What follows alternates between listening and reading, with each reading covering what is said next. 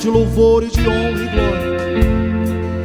Eu te convido a você adorar esse Deus. Eu te convido a você deixar esse Deus entrar no teu coração, na tua vida, no teu lar, para que você possa ser tocado e abençoado e sair daqui com Ele, levando Ele junto com você dentro do teu coração e da tua vida.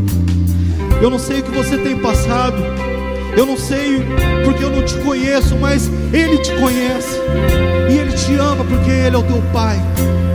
Você tem um pai que te ama, você tem um pai que quer te abraçar. Se você está passando por momentos de provação na sua vida, por um momento de desespero, de solidão, levante um aleluia essa noite. Levante um aleluia. Com tudo que é dentro de você, com todo o seu fôlego, com toda a sua alma, com toda a sua energia. Eu te convido a você que está na tua casa, você que está nos vendo pelo YouTube, pelo Facebook, levante agora um aleluia, levante um brado de aleluia ao Senhor, porque essa noite nós estamos aqui para adorá-lo, glorificá-lo e louvá-lo, aleluia.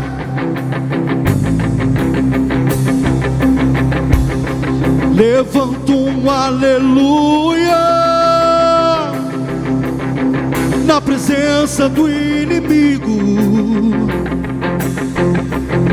Levanta um aleluia mais alto que os ruídos. Levanta um aleluia. Canções são armas para levanto um aleluia. O céu vem por mim. Na tempestade eu vou cantar alto e mais alto. O meu louvor rugirá das cinzas a fé morte é vencida, o Rei vivo está.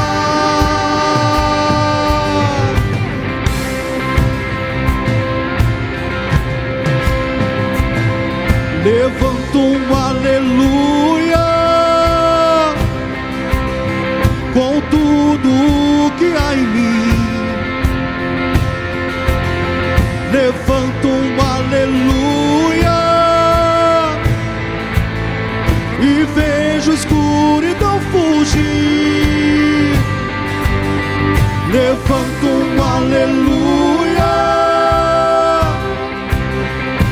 cuando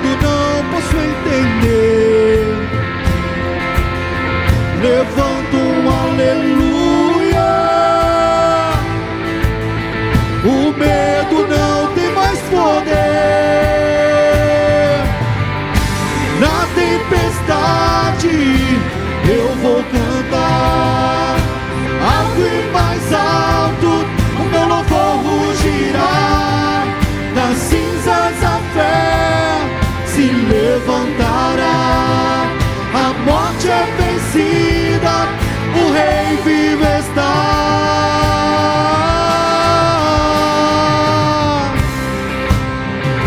Cante mais alto, cante o mais alto que você puder. Aleluia! Cante mais alto. Cante mais alto. Cante mais alto. Cante mais alto. Cante mais alto. Cante mais alto.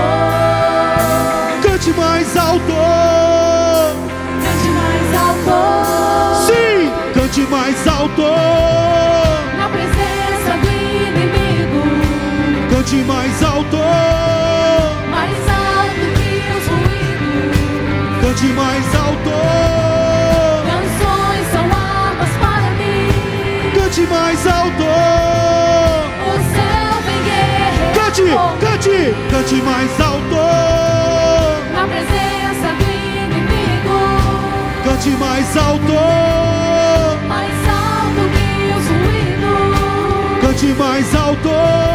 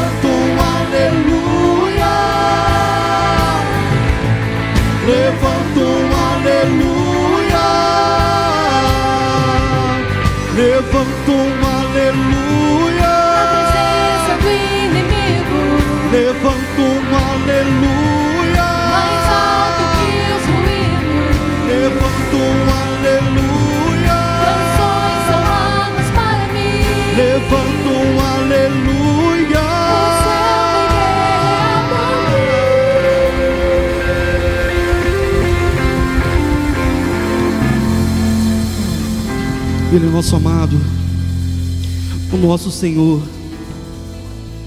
Te louvamos, Deus, te glorificamos, Pai. Diga a Ele que, você, que Ele é o amado Senhor, Ele é o amado da tua alma, o amado do teu coração.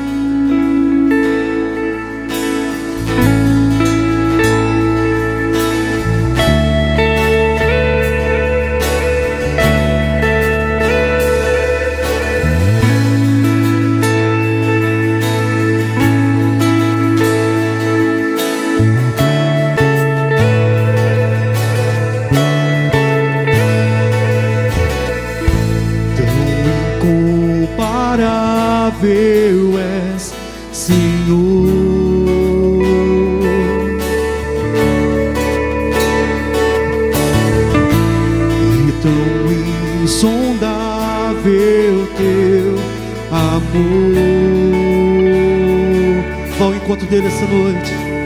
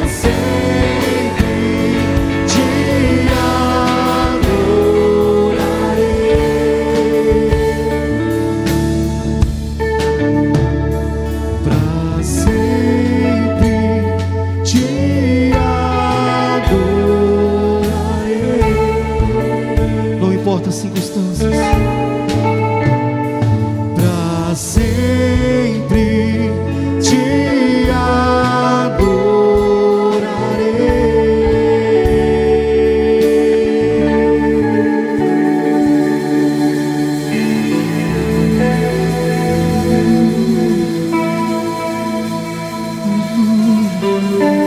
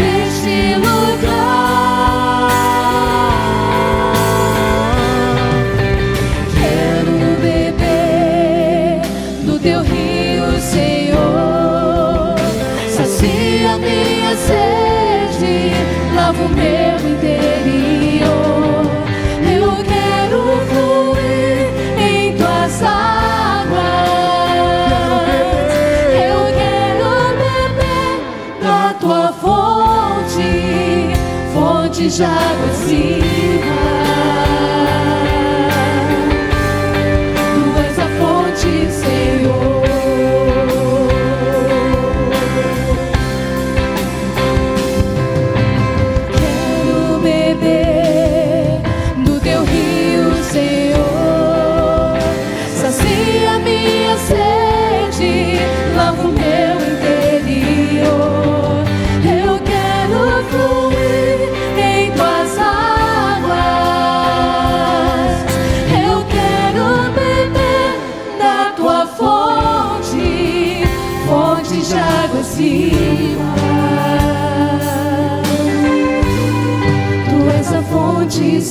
Senhor.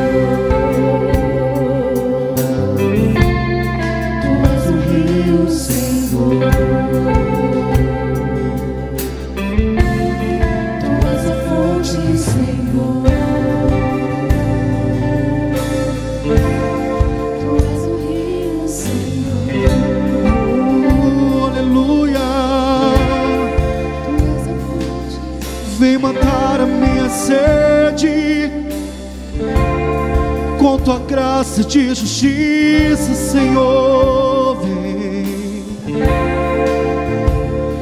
Oh, vem trazer a tua cura, vem trazer a tua libertação. Venha limpar, ó Deus, cada lágrima. Venha limpar, Senhor, e venha abraçar a cada um que está precisando ser abraçado essa noite. Venha trazer a tua presença, venha trazer o teu regozijo, venha aliviar a alma, venha levantar o que está caído. Oh, que a tua água passe sobre cada um, que a tua água passe sobre cada lar. Oh, vem Jesus. Oh, eu quero beber. Quero beber do teu rio, Senhor. Sacia minha sede, lava o meu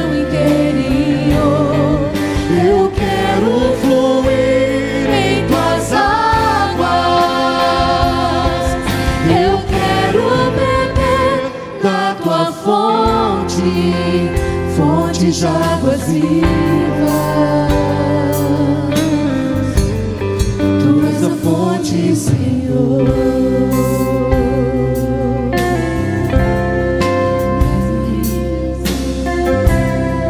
Há uma atmosfera diferente nesse lugar. Há um tempo diferente nesse lugar. Há um rio que corre nesse lugar. E esse rio veio para lavar. Ele veio para tirar o que não provém de ti. O Senhor Jesus te convida nessa noite. Tira de você e deixa as águas do, do rio dele levar. Tira o seu problema, a sua enfermidade, aquilo que você não consegue, você não é capaz. Não se murmure, não se turbe o vosso coração. Há um rio que vai levar, que vai tirar, que vai lavar, que vai purificar e vai trazer o entendimento aquilo que é inexplicável, assim diz o Senhor nessa noite. Há uma atmosfera de adoração e o Senhor Jesus procura verdadeiros adoradores, adoradores que o adoram em espírito e em verdade. Ele não resiste um coração quebrantado. Nessa noite eu te convido para colocar às margens desse rio tudo que te aflige, toda a tua enfermidade, tudo aquilo que tira a sua paz. O Senhor vai levar nesse rio e vai tirar. Mas o primeiro passo é o seu. Abra o seu coração. Nós vamos repetir só mais uma vez.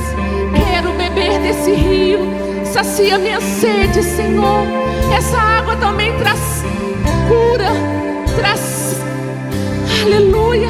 Ela traz o refrigério nesse momento. Adore ao Senhor. Se posicione como adorador, porque Ele procura aquele que adora em espírito e em verdade. Do teu rio, Senhor,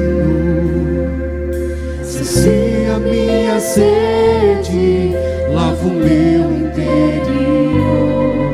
Eu quero fluírem tuas águas. Eu quero beber da tua fonte, fonte de águas vivas. Tu és a fonte, Senhor, eu teu rio. minha sede, lava o meu interior. Águas cristalinas. Eu quero fluir em tuas águas. Águas que saem do trono de Deus. Eu quero beber da tua fonte, fonte de águas vivas. nossa fonte, Senhor. Diga isso para Ele: Tu és o Rei, Senhor.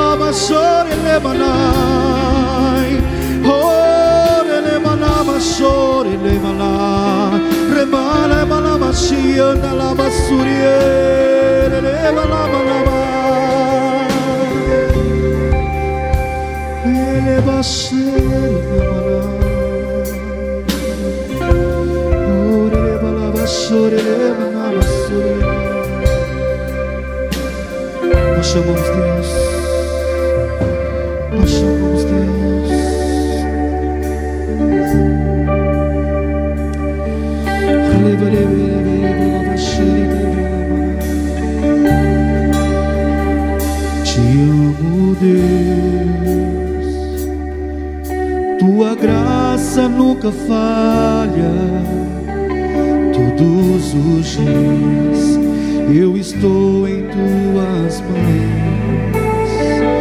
Desde quando me levanto até eu me deitar, eu cantarei da bondade de Deus.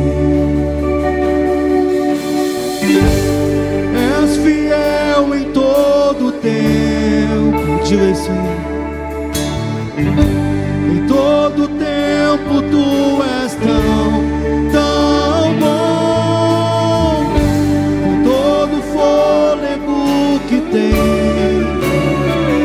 eu cantarei da bondade de Deus. Tua doce voz.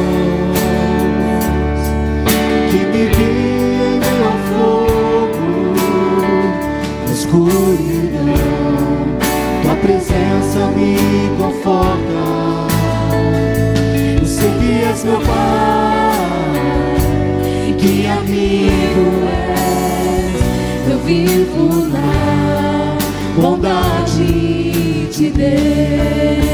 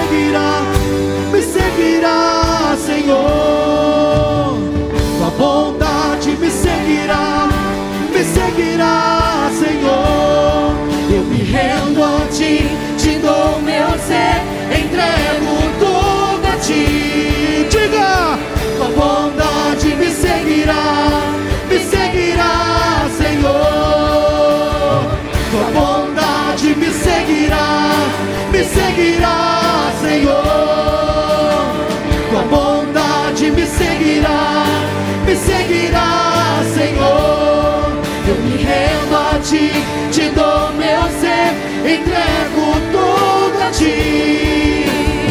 Tua bondade me seguirá, me seguirá, Senhor.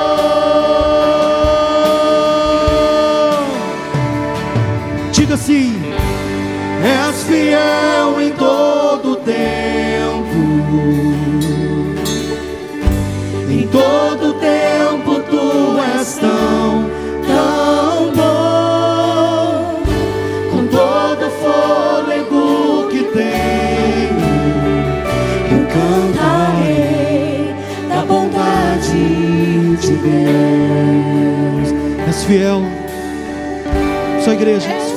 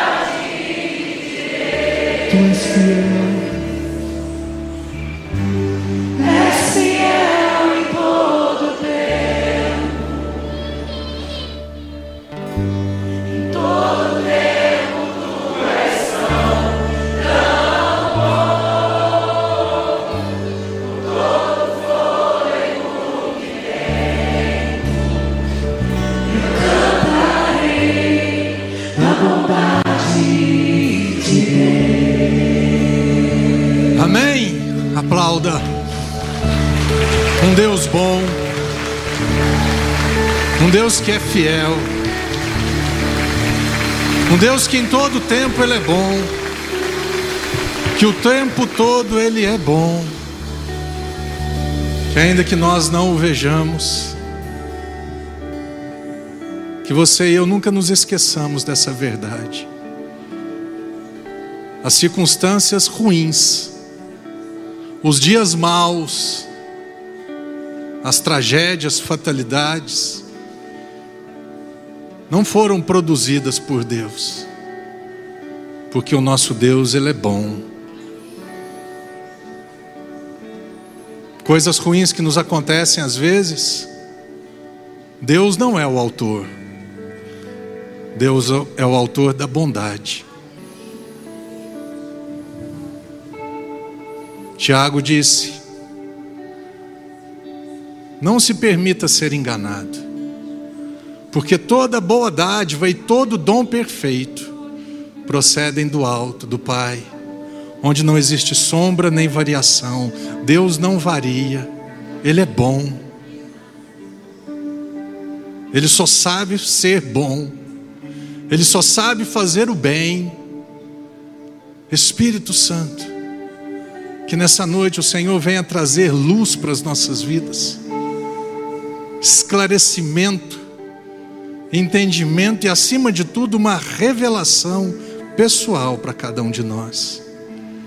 Que os nossos olhos sejam abertos, que o nosso coração e mente estejam abertos para receber uma verdade libertadora do Senhor para a tua vida, para a minha vida nessa noite. E por isso nós te damos toda a honra e te damos toda a glória pela tua bondade sobre nós. No teu nome, Jesus. Amém, e amém, e amém. Glória a Deus pela sua vida, que bom que você está aqui, que bom que chegamos até aqui. Crianças pequenas e grandes, vão para suas salas para vocês conhecerem. Vocês estão aqui ainda? Cadê a Mara? Ô não mandaram embora você ainda? Eita Jesus. Glória a Deus, glória a Deus. Oi. coisa boa, coisa boa.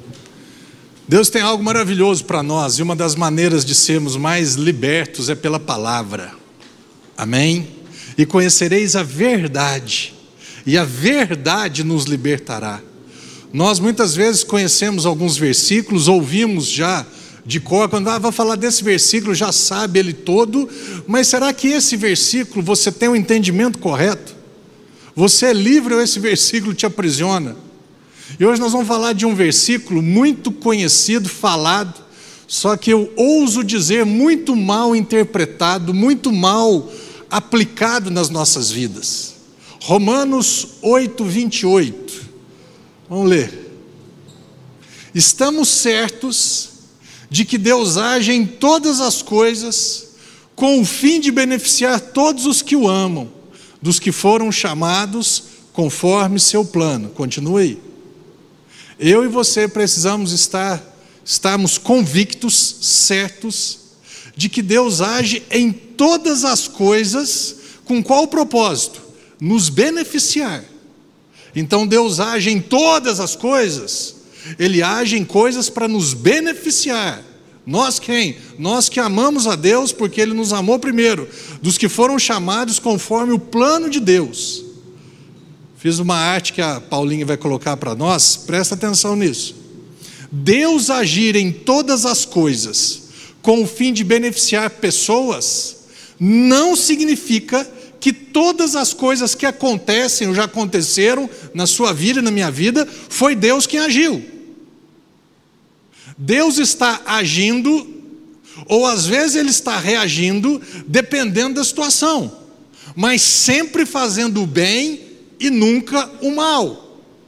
Quando acontece algo bom, ele agiu, eu permitir ele agir, é, foi ele quem agiu. Quando acontece algo mal, ruim na minha vida, quando o mal nos sobrevém, ele reage com o bem.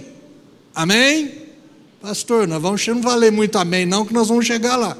O que que o que está é, é, incrustado na nossa cabeça? Todas as coisas cooperam para o nosso bem. E se coisas estão acontecendo no nosso bem, independente se forem boas ou ruins, foi Deus que agiu. A pandemia foi só aconteceu porque Deus permitiu e se aconteceu porque Deus tem um propósito, que a Bíblia diz que todas as coisas é.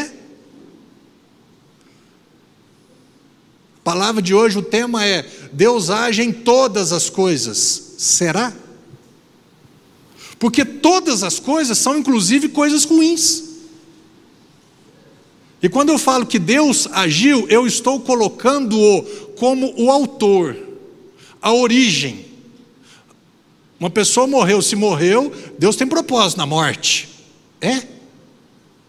Ué, não, o Deus que eu conheço, João 10, 10, Jesus disse: o ladrão, o diabo, o assassino, que não vale nada, o capeta, ele veio para matar, roubar e destruir. Coluna B, Jesus disse: Eu vim para que vocês tenham vida e vida em abundância, ou uma plenitude de vida. Então, quando existe morte, destruição, roubo, quebradeira, falência, doença, tragédia, fatalidade, quem que é o autor desse negócio? Esse é o problema. E aí nós, por desconhecermos, nós colocamos tudo na conta de Deus. Não tem coisa acontecendo ruim na minha vida. Ah, mas aconteceu, Deus tem um propósito. Sabe o que trem? O negócio está zangado. Deus está no controle. Mas que controle que é esse? Pensa num trem desgovernado. Num avião caindo. Como é que chama? É, agora lembrou. Quem é do tempo do apertem os cintos que o piloto sumiu? Quem é do tempo levanta a mão? Eita, isso daí denuncia. Um, dois, três, teve um. Hã? Foram quantos? Foram uns três episódios aqui, não foram cinco, sei lá. Está tudo zangado, mas Deus está no controle. Você já percebeu que, que muitos associam coisas ruins a Deus? E joga na conta dele, Deus está no controle. Se aconteceu porque foi Deus que permitiu, Deus tem propósito. Você já percebeu isso? Pastor, eu não só percebi como eu pensava, gosto do pensar, porque eu já estou eu já estou vendo que o meu pensamento estava equivocado. Sim. Porque senão a doença chegou até mim. Eu, eu chegou um infarto na minha vida quatro anos e meio atrás. Deus tem propósito. Até hoje eu não entendi. Deus permitiu. Aliás, talvez semana que vem eu vou falar sobre o Deus permitiu. É, Deus está no controle. Eu e a Thelma nós já chegamos a uma conclusão. Tem muita gente que testemunha, falando que Deus está no controle, Deus tem propósito e Deus permitiu, quando o final é um final feliz. Esses dias eu estava assistindo no History Channel. Eu sobrevivi. Era um documentário sobre o quê? Os sobreviventes do atentado do World Trade Center. Gente, filmagem deles, depoimento deles, fantástico, só que assim, desesperador o que eles passaram. E eles terminaram, e conquistaram, e, venceram. E estão lá para contar. Deus permitiu que isso acontecesse, que eu estou aqui, Deus me livrou. Tá.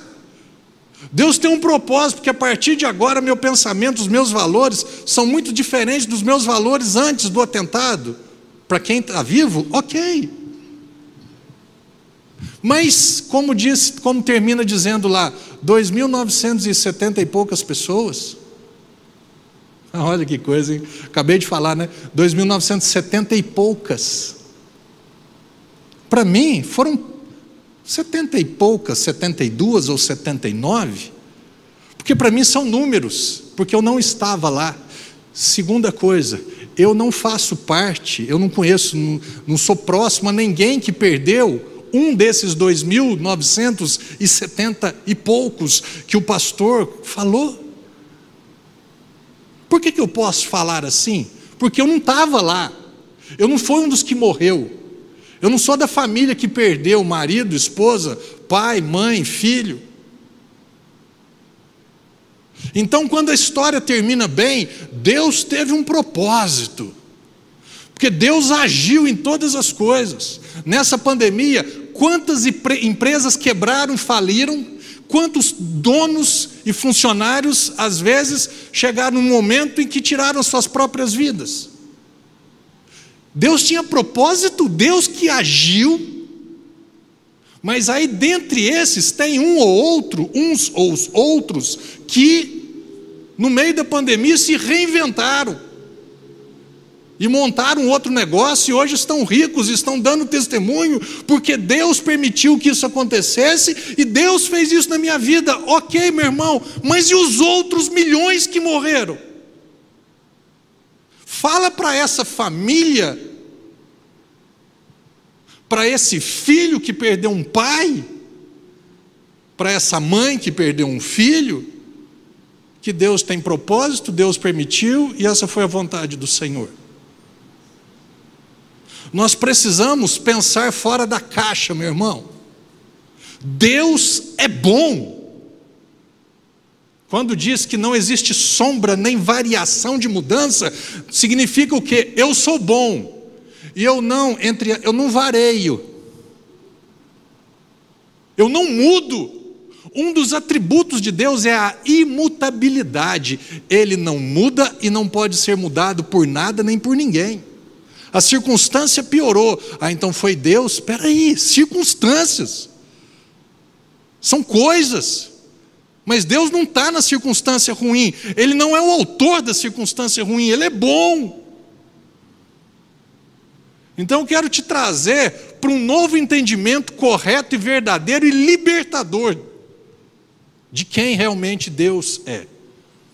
Para que quando você for, infelizmente, somos atacados, né? nos sobrevêm situações difíceis, ruins, tragédias, fatalidades, doenças, é, é, fases ruins, financeira num casamento.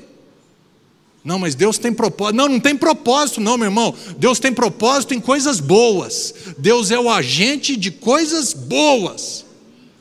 Se perguntar para mim, pastor, mas e aí? Depois do infarto, o que aconteceu na sua vida? Alguns valores meus foram mudados. Algumas chatices minhas, deixei passar. Algumas teimosias minhas, para quê? Aí, pastor, porque Deus que agiu, ok. Mas e quantos? Enquanto eu estava na UTI, eu vi dois partirem. Eu nunca tinha escutado, sabe aquela frase? Eu estava deitado no meu leito, na, na, na, no quartinho da frente, de repente pitou o trem lá, pam, pam, pam, pam, entra o enfermeiro, entra médico com aquele carrinho para ressuscitar, e eu só escuto pum, pum. No terceiro pum, eu só escuto assim, declaração da hora da morte, hora tal, dia tal, nunca tinha visto aquilo na minha vida, só em filme. E aí? Não, porque Deus permitiu. É? Quando fala Deus permitiu, significa ele poderia ter evitado, mas ele deixou acontecer. Ah. A tragédia do, do 11 de setembro, Deus poderia ter permitido, Deus poderia ter evitado, mas naquele dia, não sei se ele estava de mau humor, Não, mas ele tinha um propósito, porque olha quantas vidas. Quantas vidas o quê?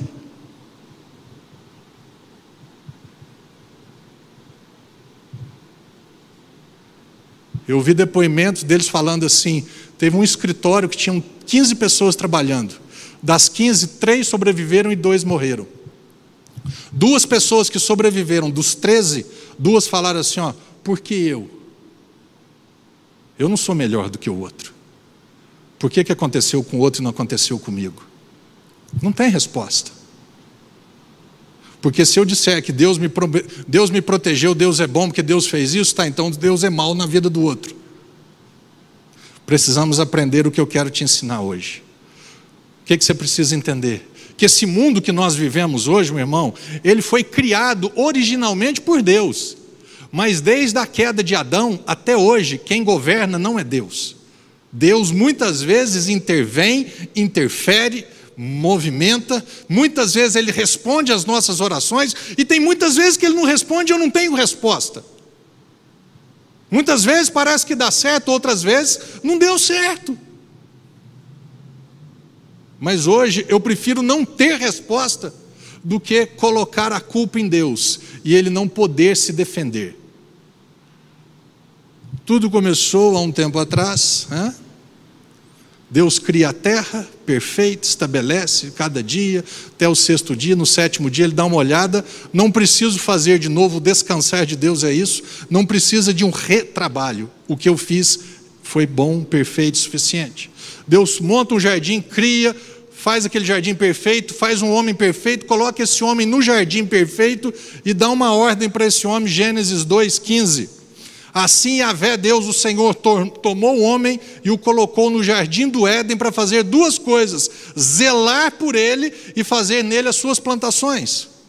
Zelar, ele era dono, não, ele era o administrador. Ele era o zelador. Ele era o responsável para quem, por quem iria entrar, porque naquela época só tinha Adão e Eva. Então, Eva ia sair, então, quem que vai entrar? Então, ele, ele, ele era o zelador. Ele, que, ele seria o, o zelador daquele prédio, daquela, daquele jardim. E fazer o quê? Você está vendo que já está tudo, as árvores que eu, que eu criei já estão produzindo, porque lá atrás diz que as árvores produziriam é, é, frutos e cada fruto dentro de semente, sementes concernentes ao fruto original. Então a laranjeira já tem produzindo laranja, você pega a laranja, chupa a laranja, come a laranja, pega a semente e planta, mantenha funcionando. É só isso, Adão, que você precisa fazer. Só que o nosso querido amado Adão não fez isso. Na função dele de zelador, o dia que o diabo chegou, Começou com 7-1 na cabeça de Eva, e de repente, o que, que Deus disse? Daqui, eu preciso, eu, eu, daqui uns dias eu prego sobre isso. O modus operandi do diabo não mudou até hoje. E vem, conversa, o que, que Deus disse? Ela não sabia direito, pode fazer, não pode, até quando? Não, e ele chegou à conclusão e falou para ela: Você pode fazer isso, não vai acontecer nada de ruim. É o que acontece comigo e com você até hoje. O diabo nos convence que a palavra de Deus ela não tem peso, ela não tem é, ela não vai se cumprir. E aí ele convenceu Eva que ela poderia comer, e de repente ela olha para a árvore, de repente aquela árvore se tornou desejável, agradável, e ia trazer algo novo para a vida dela, ela pum, comeu, e é o que eu sempre falo, automaticamente Eva não morreu. Se ela tivesse tocado e comido e pumba, Adão, na hora que ele ia. Upa, eu vi que o negócio é zangado. Não vou nem entrar nessa daí. Mas como há muitas vezes o pecado, a consequência do pecado não é instantânea, nós também às vezes desobedecemos a Deus e continuamos andando. Ué, não aconteceu nada hoje. Faz uma semana que eu estou pecando, faz um mês que eu estou pecando, faz três meses que eu estou pecando, e até agora, às vezes, mais um dia, cai, roda. Por quê? Porque a palavra de Deus ela vai se cumprir. Eu querendo ou não, eu acreditando ou não, eu colocando ela em prática ou não, no sentido de obedecer ou desobedecer. Vai. Ah, mas eu não penso assim. Tá, Marcelo, você tem o direito de pensar diferente, mas que ela vai se cumprir, ela vai. De lá para cá vem a história. O mundo original criado por Deus, governado por Deus, que ele deu autoridade para Adão, o que, que Adão fez? Deu autoridade para o diabo. Eu amo esse versículo que eu vou te falar agora para você ser livre dessa situação que quando tem uma pandemia, tem uma catástrofe, tem um, um, um terremoto, por que, que Deus fez isso? Por que, que Deus não impediu? Como se Deus tivesse, vai terremoto, não vai terremoto, vai inundação, agora não vai. Capítulo 4 de Lucas. O diabo vem. A tentação de Jesus. O diabo vem tentando Jesus e fala: Jesus lhe contestou, está escrito, nem só de pão virá o ser humano. Próximo. O diabo o levou a um lugar muito alto e lhe mostrou em uma fração de, de tempo todos os reinos do mundo. Não mostrou os reinos do mundo e o, e o reino dos céus. O diabo pegou Jesus, a mente de Jesus, e numa fração de segundo mostrou todos os reinos do mundo. Próximo. E lhe propôs: você só propõe se você tem autoridade. Eu te darei todo o poder sobre eles, sobre o poder, sobre o reino dos mundos e toda a glória desses reinos, porque me forem, porque me foram entregues. E eu tenho autoridade para doá-los a quem eu bem entender.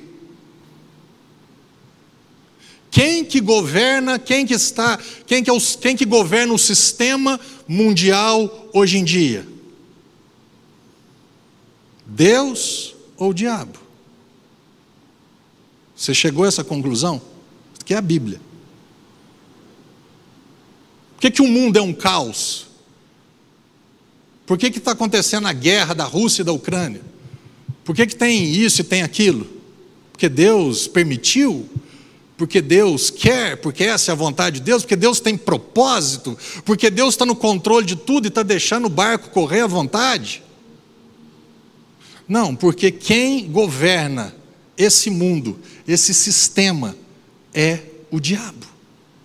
Me foram entregues os reinos desse mundo e, glórias, e as glórias desse reino me foram entregues e eu dou a quem eu quiser. Eu tenho autoridade. A partir daí, o versículo, Deus age, então, quando acontece uma tragédia, quando acontece uma morte, Deus permitiu. Quando uma pandemia acontece, foi da vontade de Deus. Quando uma outra fatalidade acontece, foi Deus tem propósito. Espera aí, Deus tem um propósito. Eu vou contar uma coisa para vocês. Que o dia que esse irmão falou para mim, eu falei assim: quem fala para mim quem que é, eu vou lá bater nele. Um irmão aqui da igreja perdeu sua esposa. E a esposa dele, era, ela era mais santa do que eu, ela era mais crente do que eu. Servia a Deus com alegria, com distinção, com tudo. Casalzinho 10. Fiz o casamento dos dois. Eram quantos anos? Dois anos depois do casamento? Três anos? Um câncer que em 15 dias, suf, acabou. Chega um irmão, não daqui, graças a Deus, no velório, chama ele no canto. Ele me contou isso muito tempo depois. E falou para assim: Eu tenho uma palavra de Deus para te dar. Falei, e aí ele falou assim: O que, que foi? Deus tem propósito com a morte da tua esposa. E você aguarda, você espera. Deus vai mandar uma mulher mais bonita, melhor, mais rica do que ela. Eu falei assim: Quem que foi esse cara? Conta para mim. Que eu vou lá, vou arrebentar ele. E aí você está rindo, eu também. Mas Deus tem propósito. Espera. Mas, é, irmão, espera, Deus tem um propósito com ela, ou com você. Qual? Não, porque Deus age em todas as coisas, inclusive na morte. Ou Deus age, a morte aconteceu, uma fatalidade aconteceu, uma tragédia aconteceu, e Deus, a partir dali, ele age, ou então ele está reagindo depois do agir do diabo. É isso que eu acredito hoje. Foi da vontade de Deus que eu tivesse um infarto? Nunca. Quantos que já tiveram infarto e morreram? E Deus entrou, não sei porquê, como oração, parará, e foi, e Deus foi agindo depois, durante, mas ele não é o autor. E nós vamos ver agora a historinha, rapidamente a história de José do Egito.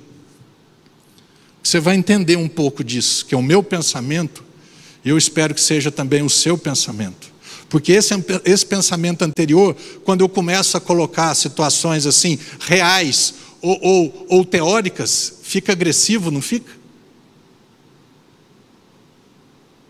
Quando eu escuto na televisão que uma menina de 10 anos, 8 anos, foi violentada por alguém, será que alguém tem a capacidade, para não chamar de cara de pau ou burrice, porque não é ignorância, é burrice, de achar que Deus permitiu que aquilo acontecesse?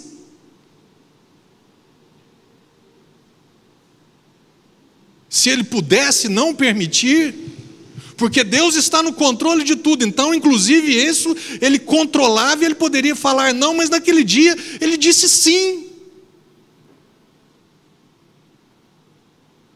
Porque isso que aconteceu, espera agora, você vai ver o propósito de Deus na vida de quem?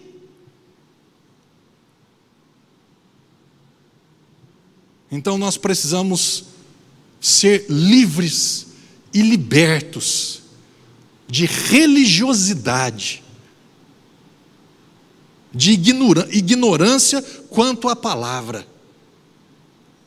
Porque senão nós não estaremos glorificando a Deus, nós estaremos glorificando o diabo. Deus se tornou mal, Deus se tornou maligno. O diabo que veio para matar, roubar e destruir, Deus também às vezes ele está do lado de lá. A história de José, vou ler alguns versículos, mas você conhece bastante. Começa assim: Jacó habitou na terra de Canaã, onde seu pai Isaac tinha vivido como estrangeiro. Essa, portanto, é a história da família de Jacó. Quando José, seu filho, tinha 17 anos, pastoreava os rebanhos de ovelhas e cabras com seus irmãos. Cooperava com os filhos de Bila e os filhos de Zilpa, mulheres de seu pai. Entretanto, José compartilhava com seu pai sobre a má fama de seus irmãos. Israel amava mais a José do que a todos os seus outros filhos. Por quê? Porque ele era o filho da sua velhice, era o caçula, e mandou fazer-lhe uma túnica adornada. Seus irmãos perceberam que seu pai o amava mais do que todos os outros filhos e odiaram-no. Tornaram-se tão invejosos que não conseguiam mais lhe falar de maneira amigável. Ora, José teve um sonho e o contou a seus irmãos, que passaram a nutrir ainda mais raiva dele. José havia-lhe havia dito, lhes havia dito: Ouvi o sonho que eu tive. Pareceu-me que estávamos atando feixes nos campos, José contando para os pais e para os irmãos, e eis que meu feixe se levantou e ficou em pé, e vossos pais e vossos feixes, de todos, o rodearam e se prostraram diante do meu feixe. Seus irmãos lhe indagaram: Queres acaso governar-nos como rei ou dominarmos como senhor? E eles o odiaram ainda mais por causa de seus sonhos e de suas intenções. Depois José teve ainda um outro sonho e contou e o contou deste modo a seus irmãos: Tive ainda um outro sonho. Dessa vez o sol e a lua e onze estrelas se curvaram diante de mim. Sol, lua, pai, mãe e os onze irmãos, e ele era o décimo segundo.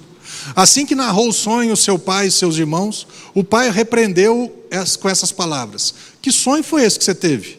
Iríamos todos então, eu, a mãe de teus irmãos, e cada um dos deles, prostrar-nos, rosto em terra, diante da tua presença? No mesmo instante, seus irmãos arderam em ciúmes dele. Seu pai, contudo, passou a refletir sobre o que ouviram. Até aí. Acho que a maioria de vocês conhece essa história. Quem não conhecia essa história, o sonho que José teve. Só lembra o seguinte: Abraão, Isaac, Jacó, que se tornou Israel, e aqui é o filho de Jacó, o filho de Israel.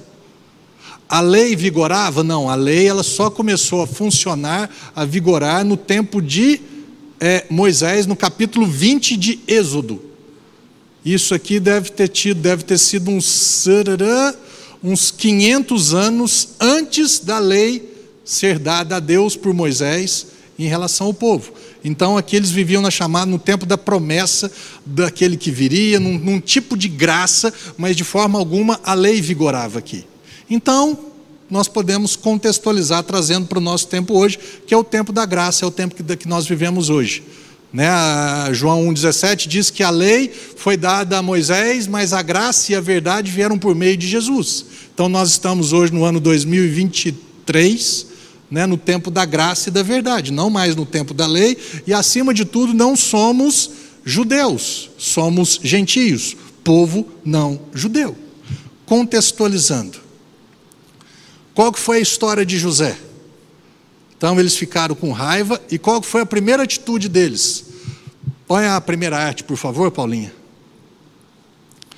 Seus irmãos queriam matá-lo, Deus impediu. Então, o lado do. O que, que, deu, o que, que é o lado do diabo? Da, de, os irmãos queriam matá-lo, Deus impediu, e ele foi vendido pelos seus irmãos. Tem os versículos aqui, depois, se quiser, você pode ler.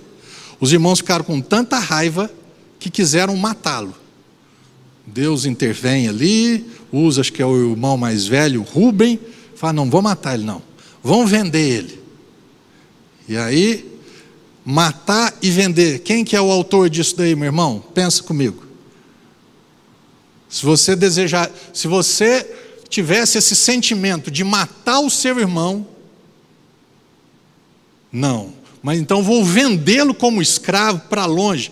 Lembre-se, 17 anos. José tinha 17 anos. Joga ele dentro de uma cisterna. E eles já estão indo embora.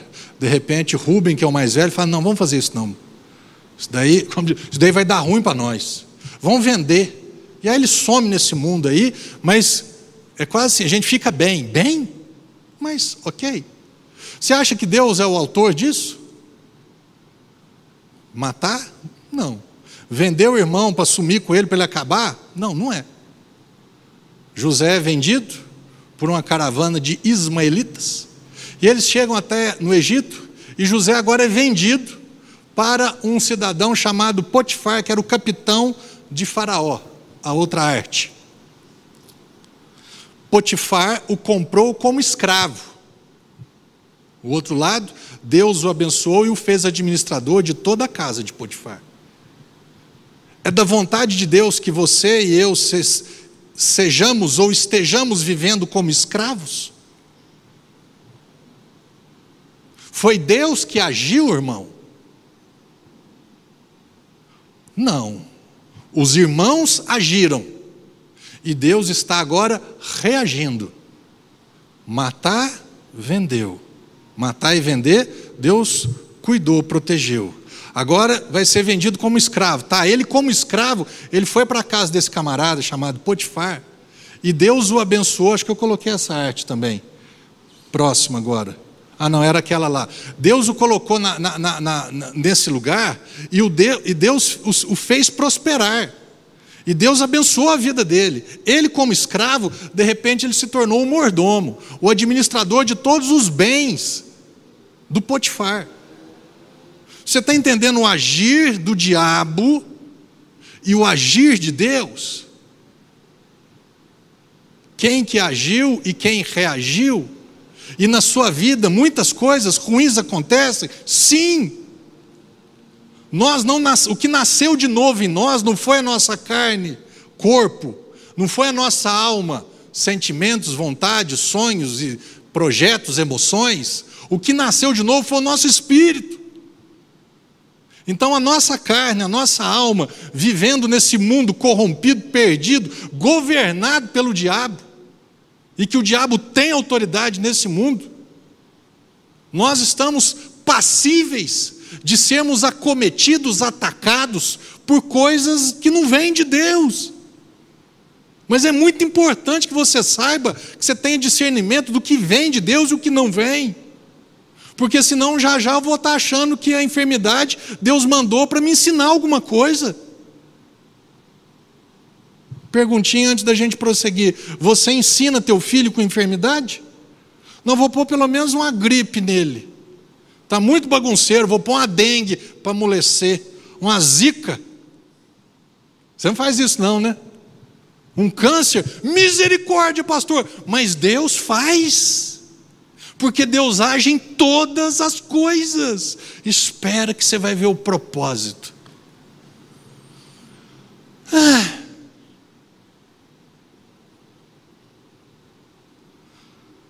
Potifar, José como escravo. E Deus agora, não, eu vou te abençoar. Onde você está, independente de onde você estiver, eu estou do seu lado porque eu sou fiel. Eu sou bom. E eu vou manifestar a minha bondade na tua vida. E José viveu desse jeito. Aí só que o Potifar tinha uma mulher bença. Pensa numa bênção. Era a esposa de Potifar essa outra arte que eu coloquei. O que, que aconteceu? A mulher de Potifar tentou seduzi-lo e o colocou na prisão como prisioneiro. Foi Deus? Deus que instigou a mulher. Espera aí. Preciso daqui uns dias. Eu tenho umas pregações bacanas para esses, para esses próximos domingos. Você sabe a diferença de provação e tentação? Porque a Bíblia diz que Deus não tenta. E tentação nunca é uma coisa ruim para nós, ela é boa. Porque se fosse ruim, ué, vai me tentar com o quê? Vai me tentar com doença? Vai me tentar com. Vou entrar muito não, porque um dia eu falo sobre isso. Se Deus não tenta, essa mulher usou, né, tentou seduzi-lo. Quem que estava por trás disso? Foi Deus? Ela tentou e ele disse não. E ela pegou, armou um esquema, gritou para todo mundo, pegou as, na hora que ele estava saindo, pegou a roupa dele, falou assim: ó, esse jovem hebreu tentou me agarrar. Ah, é? Potifar chegou em casa, põe ele na cadeia. Porque um, sei lá, um estuprador, um, um, um assediador, ele precisa ser preso. Eu achei que ele era um camarada bacana, mas ele não é, então põe ele na cadeia. Deus que está agindo nisso daí. Aí José é colocado na cadeia. Aí entra o agir de Deus na cadeia. Qual que é a arte? Pode voltar aquela? A mulher de Potifar tentou seduzi-lo e colocou na prisão como prisioneiro. Deus estendeu sua bondade e José está escrito na Bíblia. Que Deus estendeu a sua bondade a José diante do carcereiro-chefe, o guardião lá da cadeia, que o tornou autoridade sobre todos os outros presos. Olha para você ver. Ele vem como escravo na casa de Potifar e de repente ele é o administrador. O diabo agiu e tentou mal contra ele, foi para a cadeia. Vai para a cadeia, Deus, espera aí, na cadeia, estendeu a boa mão sobre a vida dele e deu graça. Está escrito lá na Bíblia que Deus demonstrou a sua graça, o seu favor sobre a vida dele na cadeia, mas não foi Deus quem o colocou na cadeia. Meu irmão, duas situações. Imagino que tem pessoas aqui na cadeia, ou pessoas que já estão livres da cadeia, que tiveram um encontro com Jesus na cadeia, que nasceram de novo na cadeia. E aí essa pessoa pode dizer o seguinte: ele era um ímpio, um pecador, que foi para a cadeia como um, um assassino, um criminoso, um traficante, e na cadeia ele teve um encontro com Jesus. E depois de um ano, cinco anos, dez anos, trinta anos, ele é colocado em liberdade e ele nasceu de novo. E se ele der esse testemunho, ok, tem o lado do testemunho. Mas só que o seguinte: o outro, quantos outros criminosos, pecadores que foram para a cadeia, e ao invés de ter um encontro com Deus, tiveram um encontro com o diabo, e às vezes numa rebelião, numa fuga, num trem lá, morreu. Para um Deus teve propósito, e para o outro Deus não teve. É esse lugar que eu quero que vocês sejam, que vocês sejam cristãos que pensem. Por isso que eu tenho que falar, tem pastores aí desse tamanho, uma audiência, um público gigantesco, milhões de seguidores, likes e curtidas. Cuidado com o teor da mensagem. Por isso que eu tenho falado, o mensageiro hoje, o que fala, o preletor, o pregador, ele se tornou mais importante do que a mensagem. Mas é o fulano que está pregando, então se o fulano, que tem um sobrenome desse tamanho, tem um alcance desse tamanho, certamente o que ele está falando é verdade. Será?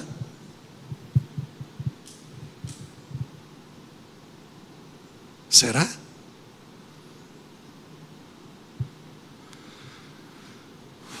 Os dois ladrões, os dois assassinos crucificados ao lado de Jesus, foi Jesus que os, que os pôs lá? Foi Jesus que os tentou a fazer o que eles fizeram de errado para estarem lá? Não, foi não. Deus, Jesus tinha um propósito que os dois estivessem ali? Não. Jesus tinha um propósito de libertar os dois. Um quis, o outro não. Amém? Oh, gostei do amém. Quase, eu, eu ouvi na mente o amém.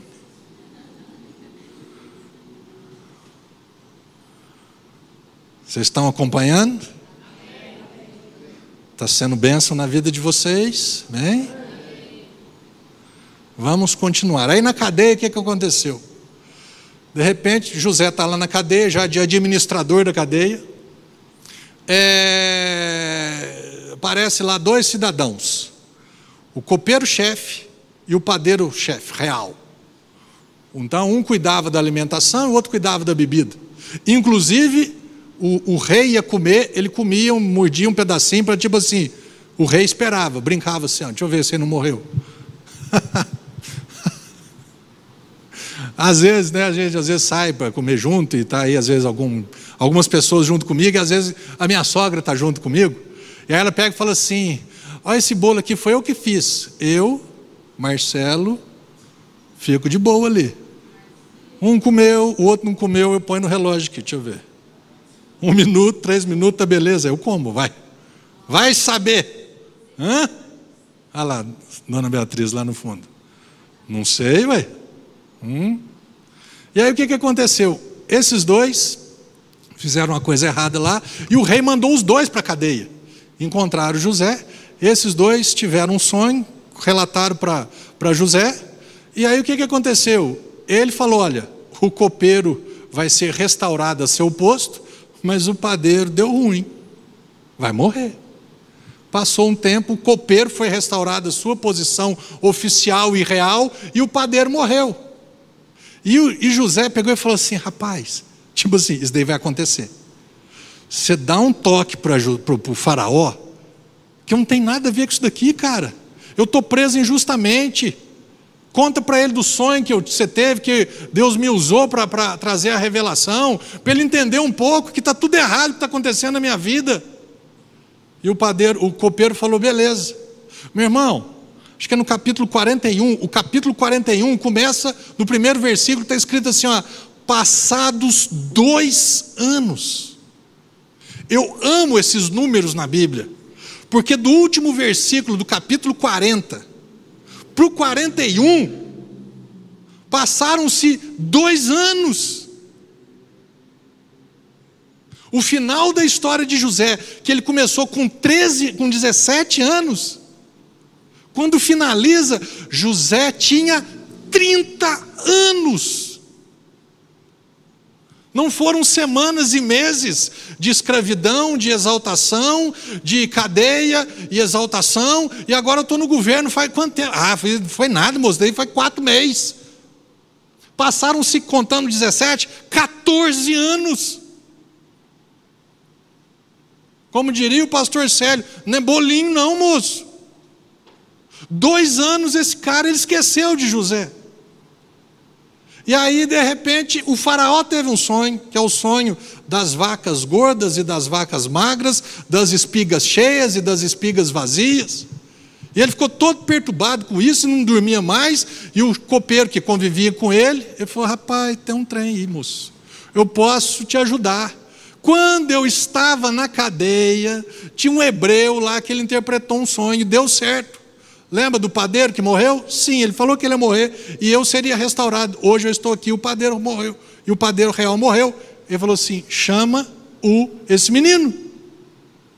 Essa última arte. O copeiro-chefe de Faraó, que esteve preso junto com José, se esqueceu dele por dois anos. Foi da vontade de Deus? Foi. Dois anos ficar na cadeia injustamente, mas é Deus, tá? Fica à vontade. Deus o fez lembrar no momento certo e o levou à presença do Faraó, que o estabeleceu como governador do Egito. Só ali dois anos, não sei quanto tempo mais, três, quatro, cinco anos preso, injustamente, porque Deus tinha propósito, pastor. Deus tem bons planos para a minha vida e para a tua vida. Deus tem bons sonhos para a minha vida e para a tua vida. A questão é a forma com que isso está acontecendo, isso vem de Deus. Finalizando, coloca para mim é, Gênesis 45.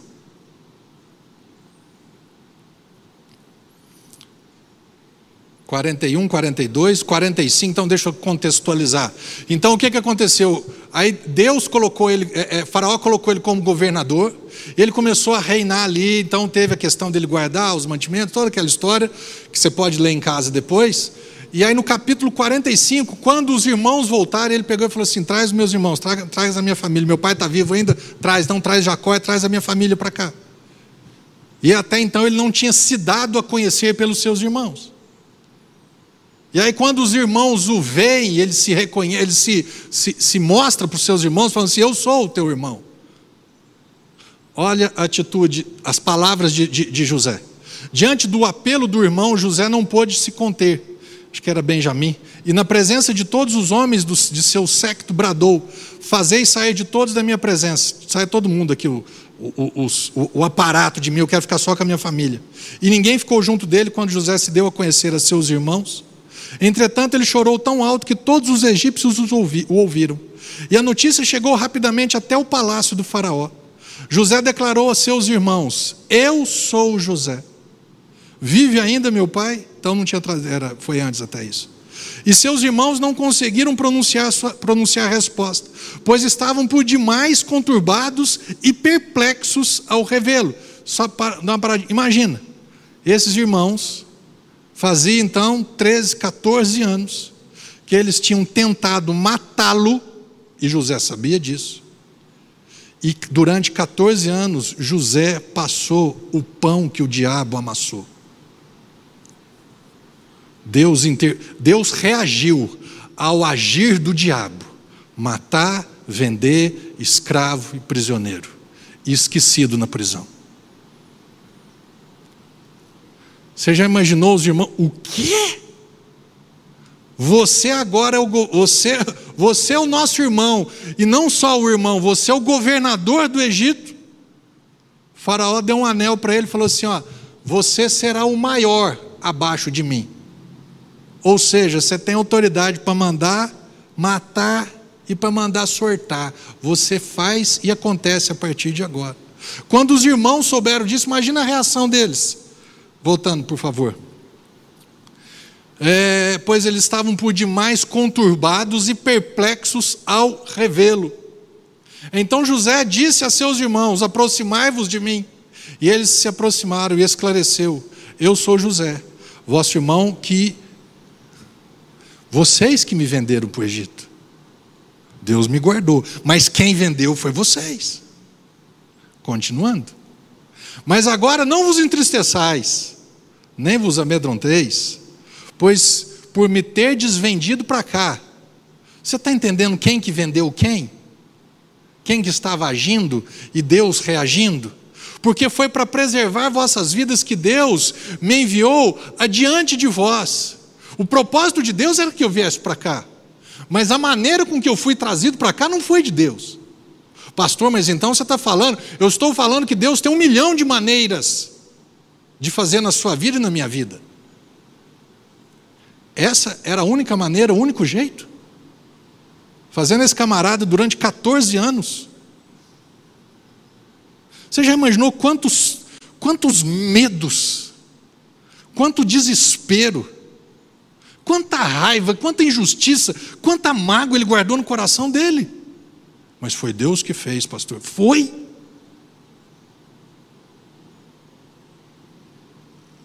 Se eu pensar que Deus fez isso, aí eu tenho que pensar que o Deus que Tiago falou, que nele não existe sombra nem variação de mudança, às vezes muda sim. Às vezes ele é bom, ou a maioria das vezes Deus é bom, mas às vezes ele é. O que, que José diz? Vocês me venderam, não foi Deus que me vendeu. Deus cuidou de mim, Deus me prosperou, Deus me abençoou, mas foi vocês que me venderam. Deus tinha um propósito para eu vir aqui. Lembra do sonho? Esse é o sonho. E você vai ver o último versículo que é o fantástico para mim. Gênesis 50, verso 20. Nós estamos quase chegando. Continuando.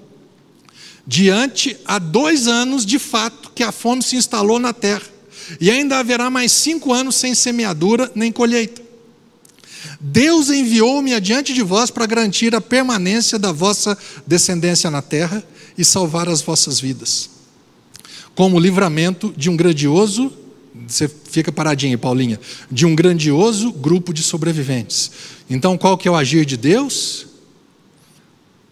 Permanência e salvação de vidas. Amém? Não é morte e tragédia e derrota. Continuando. Portanto, não fostes vós que me mandastes para o Egito. Isso daqui é uma, uma ilustração. Não fostes vós que mandastes para o Egito, mas sim Deus. E ele me estabeleceu como Aba, como pai de Faraó, seu vizir, e administrador de todo o Egito. Termina aí. Não foi vocês, foi Deus que me mandou. Foi Deus, Deus foi consertando. Deus foi reagindo a todo o agir maligno do diabo e dos irmãos de José. Da mesma forma na minha vida, eu vou fazendo bobagem e Deus vem consertando. Eu vou agindo de forma errada e Deus vem reagindo de forma correta. Deus nunca age de forma errada. Eu não posso nunca acreditar ou colocar na conta de Deus que as coisas erradas e ruins na minha vida foram causadas por Ele, e falar que Deus tem um propósito com isso. A minha vida cristã ela começou, começou depois de uma falência de todos os meus planos, projetos, ideais, desejos. Mas foi Deus que me fracassou? Não. E quantos que fracassaram no, no início de suas vidas? e perderam as suas vidas. Então, o mesmo Deus que agiu nos meus fracassos e depois me trouxe exaltação, esse mesmo Deus trouxe fracasso em umas vidas e abandonou essas vidas. Não, o fracasso veio da velha natureza do Marcelo, o fracasso veio desse mundo corrompido, e graças a Deus teve um dia que, pumba, eu acordei, ou fui acordado, e tiveram pessoas que não conseguiram acordarem, não conseguiram sair dessa situação. Mas não foi Deus que as levou nesse lugar. Você concorda comigo? Porque senão Deus é mau. E Deus só é bom. Ele não sabe fazer outra coisa a não ser consertar a minha vida e a tua vida. Deus que enviou, sim. Deus tinha um propósito, sim. Deus tinha um plano na vida deles, sem dúvida alguma. A última encontro de José com os seus irmãos, a última palavra dele, para confirmar tudo isso que nós estamos falando nessa noite. José falando para os seus irmãos. E se a gente então achar que tudo que aconteceu foi de Deus, foi jeito de Deus, permissão de Deus, agir de Deus, Deus é mau. O mal, José falando para os seus irmãos, o mal que vocês tinham a intenção de me fazer, o desígnio de Deus, que é diferente do de vocês, o mudou em bem, a fim de cumprir o que se realiza hoje diante de nossos olhos salvar a vida de um povo numeroso. O mal para de Deus sempre é para beneficiar. Aconteceu uma tragédia, conta com Deus, Deus, e agora? O que, que sobrou? Sobrou uns cacos. Não, Marcelo, vamos. A partir daqui, vamos. E agora? Qual que é a opção? Conta com Deus para sobreviver, para sair daquela situação e, e aleluia. O quanto que vai melhorar, eu não sei. O quanto que vai, não sei. Mas nós vamos caminhando, contando com a bondade de Deus. Deus não é bom o tempo todo? Então o tempo todo ele é bom. Mas, pastor, é, é, José podia falar assim: Deus, se o Senhor é bom, eu estou aqui para. Eu estou como escravo. Então você vai, conta comigo para ser, em vez de escravo, é ser um administrador. Aí vem as. A, a, a, eu lembro do Alexandre, o Alexandre Anne, né, o Potifar, e, e era patifona. Vem aquela desgramada do inferno, dá em cima desse menino e põe a culpa nele. E agora, Deus, eu estou na cadeia. Eu vou te beneficiar, eu vou te favorecer, eu vou estender minha graça sobre, eu vou estender a minha bondade sobre a tua vida e a graça sobre o, o, o carcereiro-chefe. E você vai ficar, eu vou te guardar nesse lugar aqui. Mas não fui eu, José, que te coloquei na cadeia. Foi aquela mulher, guiada pelo diabo.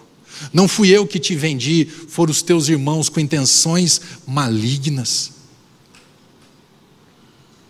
Não, Deus não trouxe a Covid para ensinar ninguém.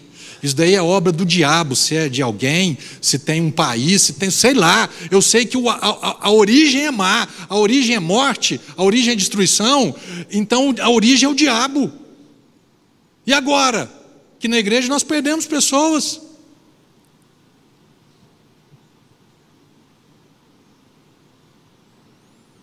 E aí? Eu vou chegar para o viúvo e falar assim: não, meu irmão, aguenta a mão aí, Deus tem um propósito com a morte da tua esposa.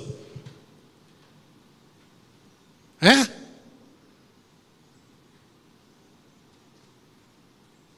A minha palavra para ele sempre foi: não faço ideia o que você está passando. Não sei como que você vai sair dessa. Não sei como é que vai ser a tua vida depois dessa perda. Irreparável mas conta com Deus. A partir de agora vão viver diferente. Conta comigo no que eu puder fazer. Não é mi, Cida, sobrinha, e aí? Mas não foi Deus, foi o diabo. Ah, pastor, então você está falando que o diabo venceu, só para, só para deixar claro uma coisa. A nossa vida ela é mensurada, né? ela tem, ela é medida de um ano, 80, 90, 100 anos. A vida de Deus, ela é eterna. Existem muitas derrotas na nossa vida nessa terra. Mas a vitória, ela sempre será eterna para quem está do lado do Senhor. Você que já sofreu perdas irreparáveis, não terminou ainda. Você vai, conte com Deus para viver e conviver durante esses anos que restam até o arrebatamento da igreja. E lá em cima, lá no céu, na eternidade, você e eu veremos o que? Que na verdade Deus não perdeu. Porque essa alma, essa vida que foi perdida nessa terra, não por Deus, ela está lá junto dele. Esse é o nosso consolo. Essa é a nossa esperança. Né, seu Elvésio? Deus é bom. O mundo está contra mim, pastor. É o normal, porque o mundo não é de Deus mais. Não é Deus que controla o mundo. Mas então, pastor, e agora? Conte com Ele.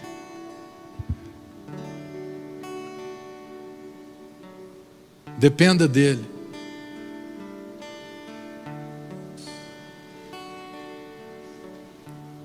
É fácil, Vera?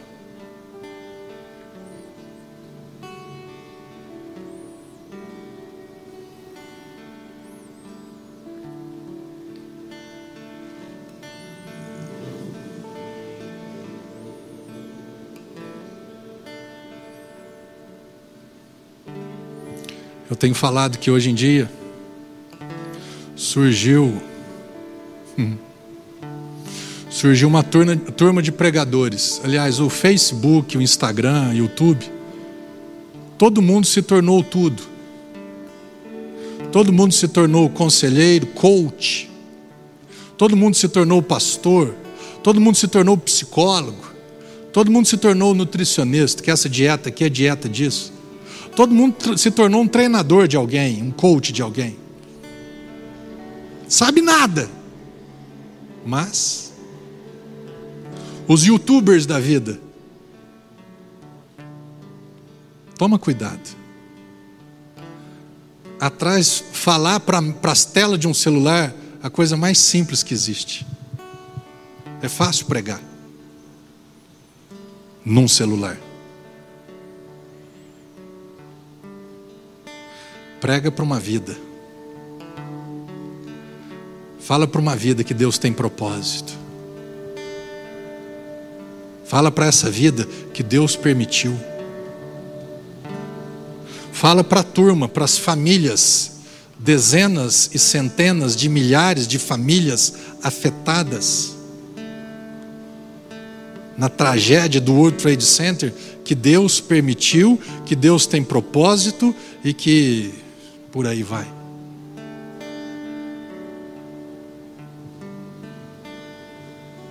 Eu tenho pessoas aqui que eu tenho certeza que vocês não aceitam essa mensagem.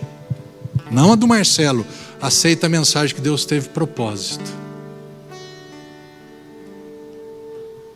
Que Deus permitiu.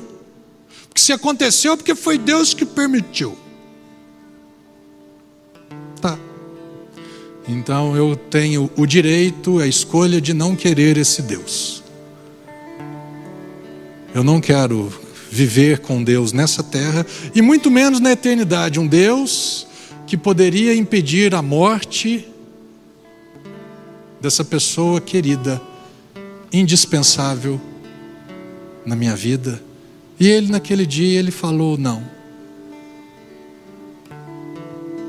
Pode morrer."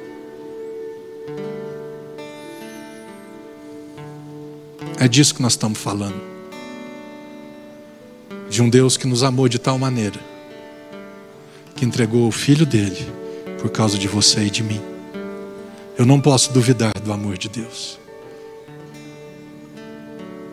Eu preciso entender que hoje o mundo não é governado por Deus. Que quem tem autoridade é o diabo.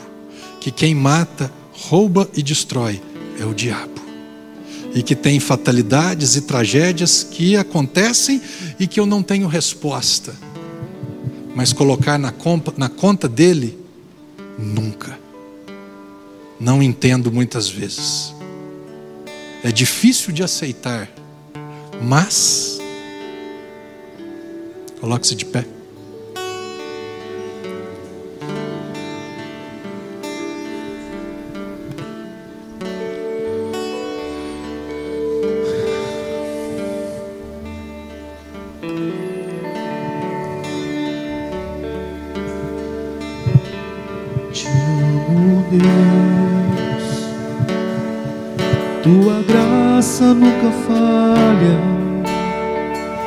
Todos os dias eu estou em tuas mãos. Desde quando me levanto até eu me deitar, eu cantarei da bondade de Deus.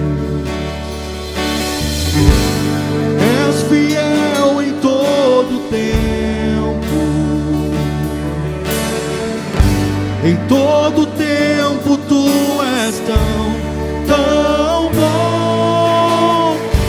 Com todo fôlego que tenho, eu cantarei da bondade de Deus, tua doce voz que me guia ao fogo escuridão, tua presença me conforta. Eu sei que és meu Pai, que amigo és. Eu vivo na vontade de Deus. És fiel em todo tempo.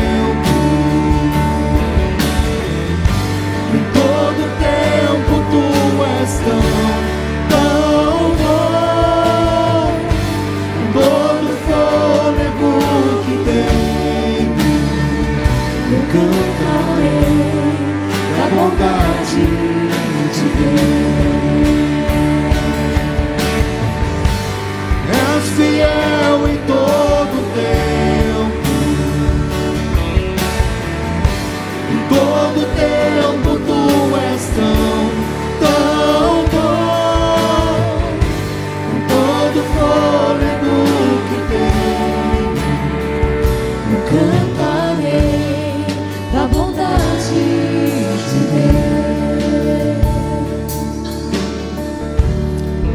Nossos lábios, Pai.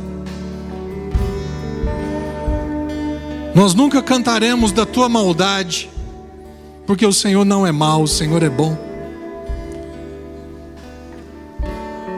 Já existiram e infelizmente existirão ainda motivos que nós talvez não venhamos entender, situações que nós não vamos compreender perdas, tragédias, fatalidades, que para nós será talvez quase insuperável, que não vai dar vontade de prosseguir. Mas uma coisa, Pai,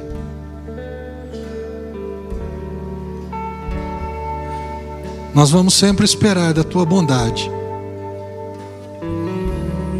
Nos dias maus nós vamos esperar a tua bondade. Nas tragédias e fatalidades, nós vamos esperar a tua bondade. Porque nós temos a certeza que não foi o Senhor, o Senhor não é o causador do mal, o Senhor é o causador do bem.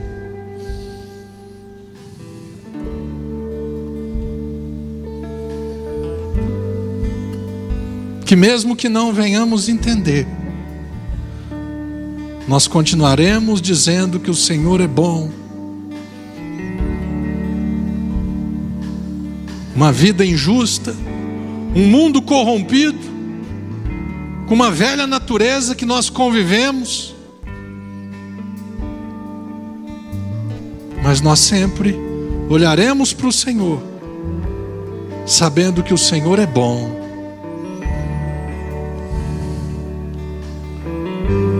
Com os corações moídos, doídos, sofridos. Mas o Senhor não é o responsável pelo mal.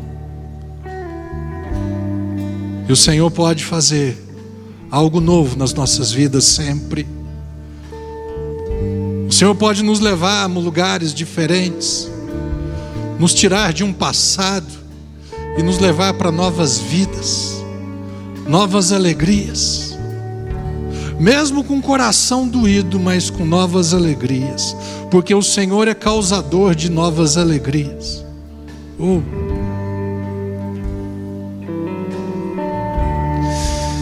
Oh, Jesus.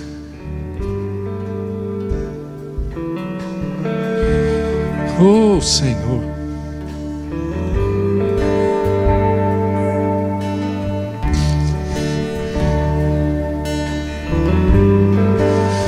Oh, Jesus. Um Deus que faz, que traz alegrias. Um Deus que causa alegria.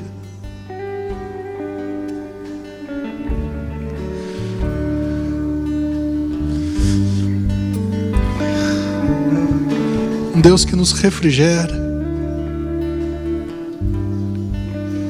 Deus que nos sustenta, um Deus que nos consola, um Deus que nos livra. Isso é Deus. Um Deus que conserta, um Deus que reforma, um Deus que nos leva para diante, um Deus que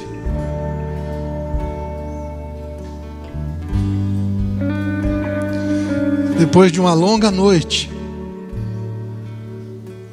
uma noite que pode ter durado na sua vida, ou está durando ainda na sua vida, um Deus que pode trazer alegria pela manhã. Um Deus que todas as manhãs você pode acordar.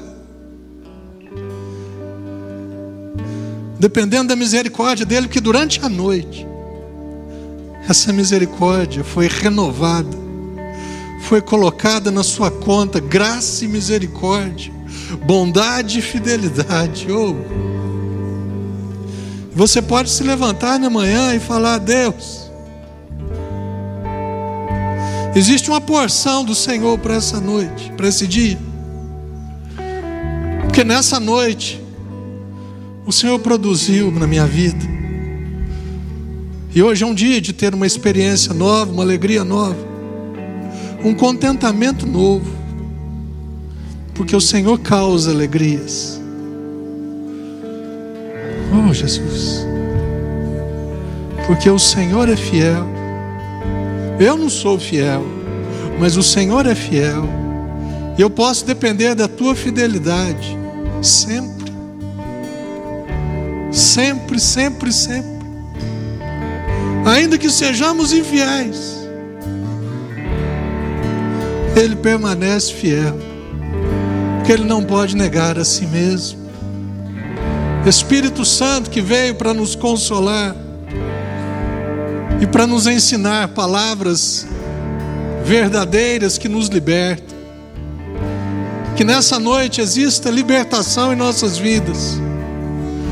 Que a nossa mente, o nosso coração, que sejamos livres de achar ou pensar que o Senhor às vezes causa o um mal também. Não. O Senhor nunca causou o mal. Senhor é bom e manifesta só a tua bondade. Que o Senhor nos ensine, Espírito Santo, a viver nesse mundo, esse mundo sim mal, esse mundo sim governado pelo mal. A oração de Jesus, Pai, não os peço que tires do mundo, mas que os preserve do mal. Que o Senhor nos ajude, nos ensine, nos guie, nos oriente a viver nesse mundo perdido e corrompido. Nesse mundo, nessa vida injusta, onde perdas, infelizmente, fazem parte. Mas que nunca venhamos responsabilizá-lo por nada disso. Sempre esperando coisas boas do Senhor. Sobre a sua vida, meu irmão e minha irmã. Que essa bondade de Deus seja estendida na sua vida. Que o favor de Deus seja manifesto na sua vida. Que a fidelidade do Senhor se manifeste na tua vida. E que você e eu tenhamos dias onde o nosso Deus nos cause alegrias, que o nosso Deus nos traga alegrias, que o nosso Deus nos manifeste, se manifeste o favor dele sobre as nossas vidas. Em nome de Jesus sobre essa igreja, Pai. Que esse teu favor seja renovado dia após dia que nós tenhamos essa certeza, essa convicção de que dia após dia as misericórdias do Senhor se renovam.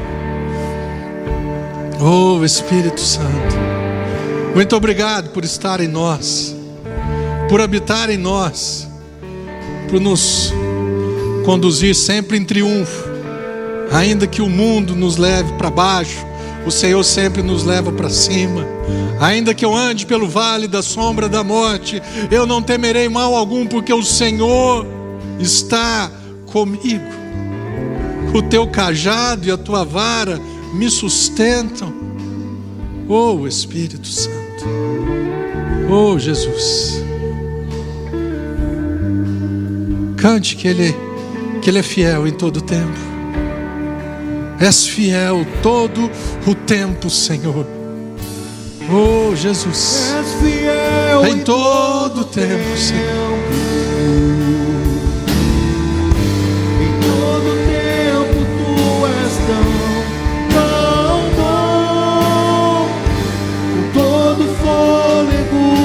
Tenho, eu cantarei da bondade de Deus. És fiel em todo tempo. Em todo tempo tu és tão, tão bom. Com todo fôlego que eu cantarei da bondade de Deus. Aleluia, Jesus.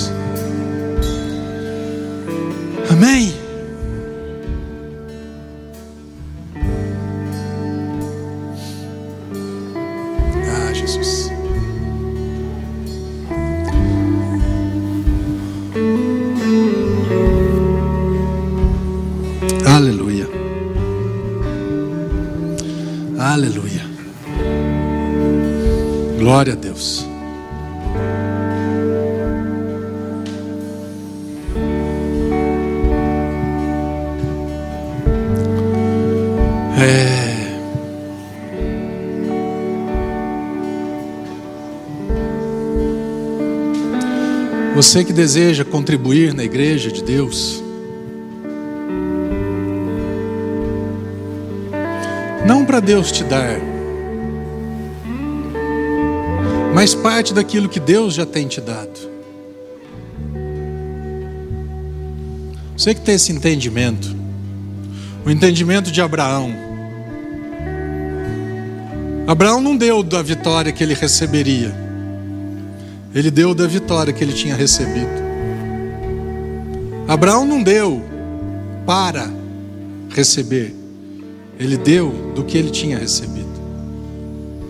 E Abraão separou uma porção, uma parte, uma porcentagem. Não foi Melquisedeque que falou para ele. Foi ele que quis. Voluntariamente, espontaneamente, liberalmente. Essa é a oferta para a igreja do Senhor. É uma oferta baseada em gratidão, em reconhecimento daquilo que ele tem feito, que ele já fez. É uma maneira de expressar a sua gratidão e reconhecimento ao que ele tem feito na sua vida. E esse é um momento que você pode fazer isso, seja aqui na igreja, seja em casa. É uma forma que você pode demonstrar, expressar sua gratidão e reconhecimento diante dele. Em nome de Jesus. Te amo, Deus. Tua graça nunca falha. Todos os dias eu estou em tuas mãos. Desde quando me levanto até eu me deitar, eu cantarei da bondade de Deus. És fiel em todo tempo. Em todo tempo tu és tão, tão bom. Tenho, eu cantarei da bondade de Deus. És fiel. És fiel em todo tempo. Em todo tempo tu és tão,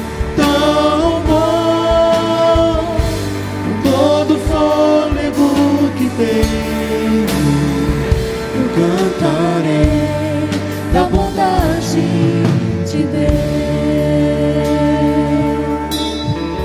Senhor, nós te louvamos pela tua fidelidade, pela tua bondade, pelo teu favor, pela tua graça. O que nós, teus filhos, fizeram é uma expressão de gratidão e reconhecimento. É parte daquilo que o Senhor tem dado a eles. Que o Senhor dê sabedoria para quem governa, controla, administra os bens dessa igreja para que seja, sempre sejam usados com o propósito correto. Em nome de Jesus. E que a sua vida, você que doou, você que desejou doar, que o teu coração sempre seja assim, grato, feliz, aberto para receber daquilo que Deus deseja te dar. Em nome de Jesus. Amém.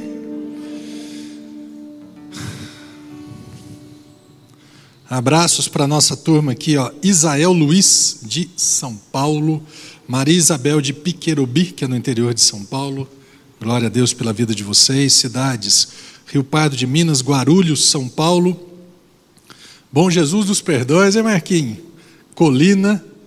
Aqui que bacana. Rapaz, pensei nos seis hoje, que daqui uns dias nós vamos aí, e aí nós vamos tomar um café juntos aí. Quem? Wesley, Denise e Adassa. Hã? Coisa boa, são irmãos do Lucas. Moram em Trumbull, é, Connecticut. Quem mais aqui? Conrad da Mara, é Mara. Vou exportar você logo, logo. Lá de Port Chester, perto de Nova York. E a Eliana, que é de Guildford, na Inglaterra. Olha aqui que bacana, isso daqui é interessante. Ó. Toda segunda-feira, irmãos, nós temos reunido com o pessoal da Inglaterra e dos Estados Unidos. Então você que tem parente na Inglaterra ou nos Estados Unidos, né, às vezes na, né, na Europa ali, é, porque agora são três horas de, de fuso na Europa e duas horas a menos nos Estados Unidos. Nós nos reunimos aqui às oito e meia da noite, então Estados Unidos seis e meia e na Inglaterra é para frente, é onze, e meia. Aí eu quero te falar uma coisa, essa irmã aqui, a Eliana, lá de Guildford, na Inglaterra, ela fica acordada segunda-feira, onze e meia da noite. Porque antes a gente reunia às oito. E, ela, e lá o fuso horário antes do horário de verão era quatro horas. Meia-noite ela estava sentada nos esperando para a gente passar um tempo juntos. E às vezes ela ficava de meia-noite até quase duas horas da manhã. Então, isso para mim, moço, é a fome e a sede de uma verdade libertadora. Amém? Então, se você tem algum parente, conhecido, amigo, que mora fora do Brasil, que deseja participar né, dos nossos encontros de segunda-feira à noite, passa para a Thelma, passa para Verônica, faz um sinal de fumaça, faz alguma coisa, né? E fala, ó, nós temos um grupo que reúne, né? Tem o João, a Mona, a Lívia, e é muito bacana, muito produtivo. E para eles que estão longe, pô, pensa numa, num, num, num balde, num, não é nem um copo de água fria, é um balde para eles. Né? Porque chega lá e aí, cadê? Onde que eu vou ficar no lugar? Aí chega no lugar é lei, no outro é mais lei, no outro é lei três vezes. Aí não dá conta. Então nós temos nos encontrado. Então você que tem alguém que conhece, Passa para a Thelma, passa no site, no, no Instagram da igreja. O aplicativo da nossa igreja essa semana, nós vamos reativá-lo. O site já foi feito. O YouTube está voltando. A Lili? Lili? O YouTube está voltando ativa, graças a Deus. Então nós vamos reativar nossas, nossas conversas novamente. Amém? O que mais que eu tenho que falar? Mais nada? Ah, se alguém, ah, o pastor, eu, é, é, fazer câmera, eu quero filmar, eu quero fazer, eu sei, eu gosto de fazer foto. É, procura o Bim que está lá no fundo, o Léo, né? Vamos, vamos servir na igreja. Vamos. Eu foto não sou bom não, mas câmera eu faço até mais ou menos. Então vamos, vamos, Deus, me usa. Eu quero ser usado pelo Senhor em alguma área. Amém? Espírito Santo, nós te louvamos por essa noite libertadora.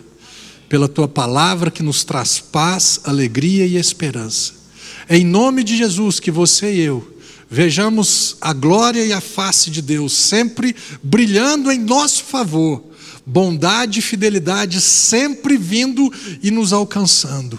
E mesmo que o mundo, mesmo que o mal nos sobrevenha, Deus tem poder para reverter o mal em bem. Em nome de Jesus, nós te damos toda a honra e te damos toda a glória, Jesus. Amém e amém. Até domingo que vem.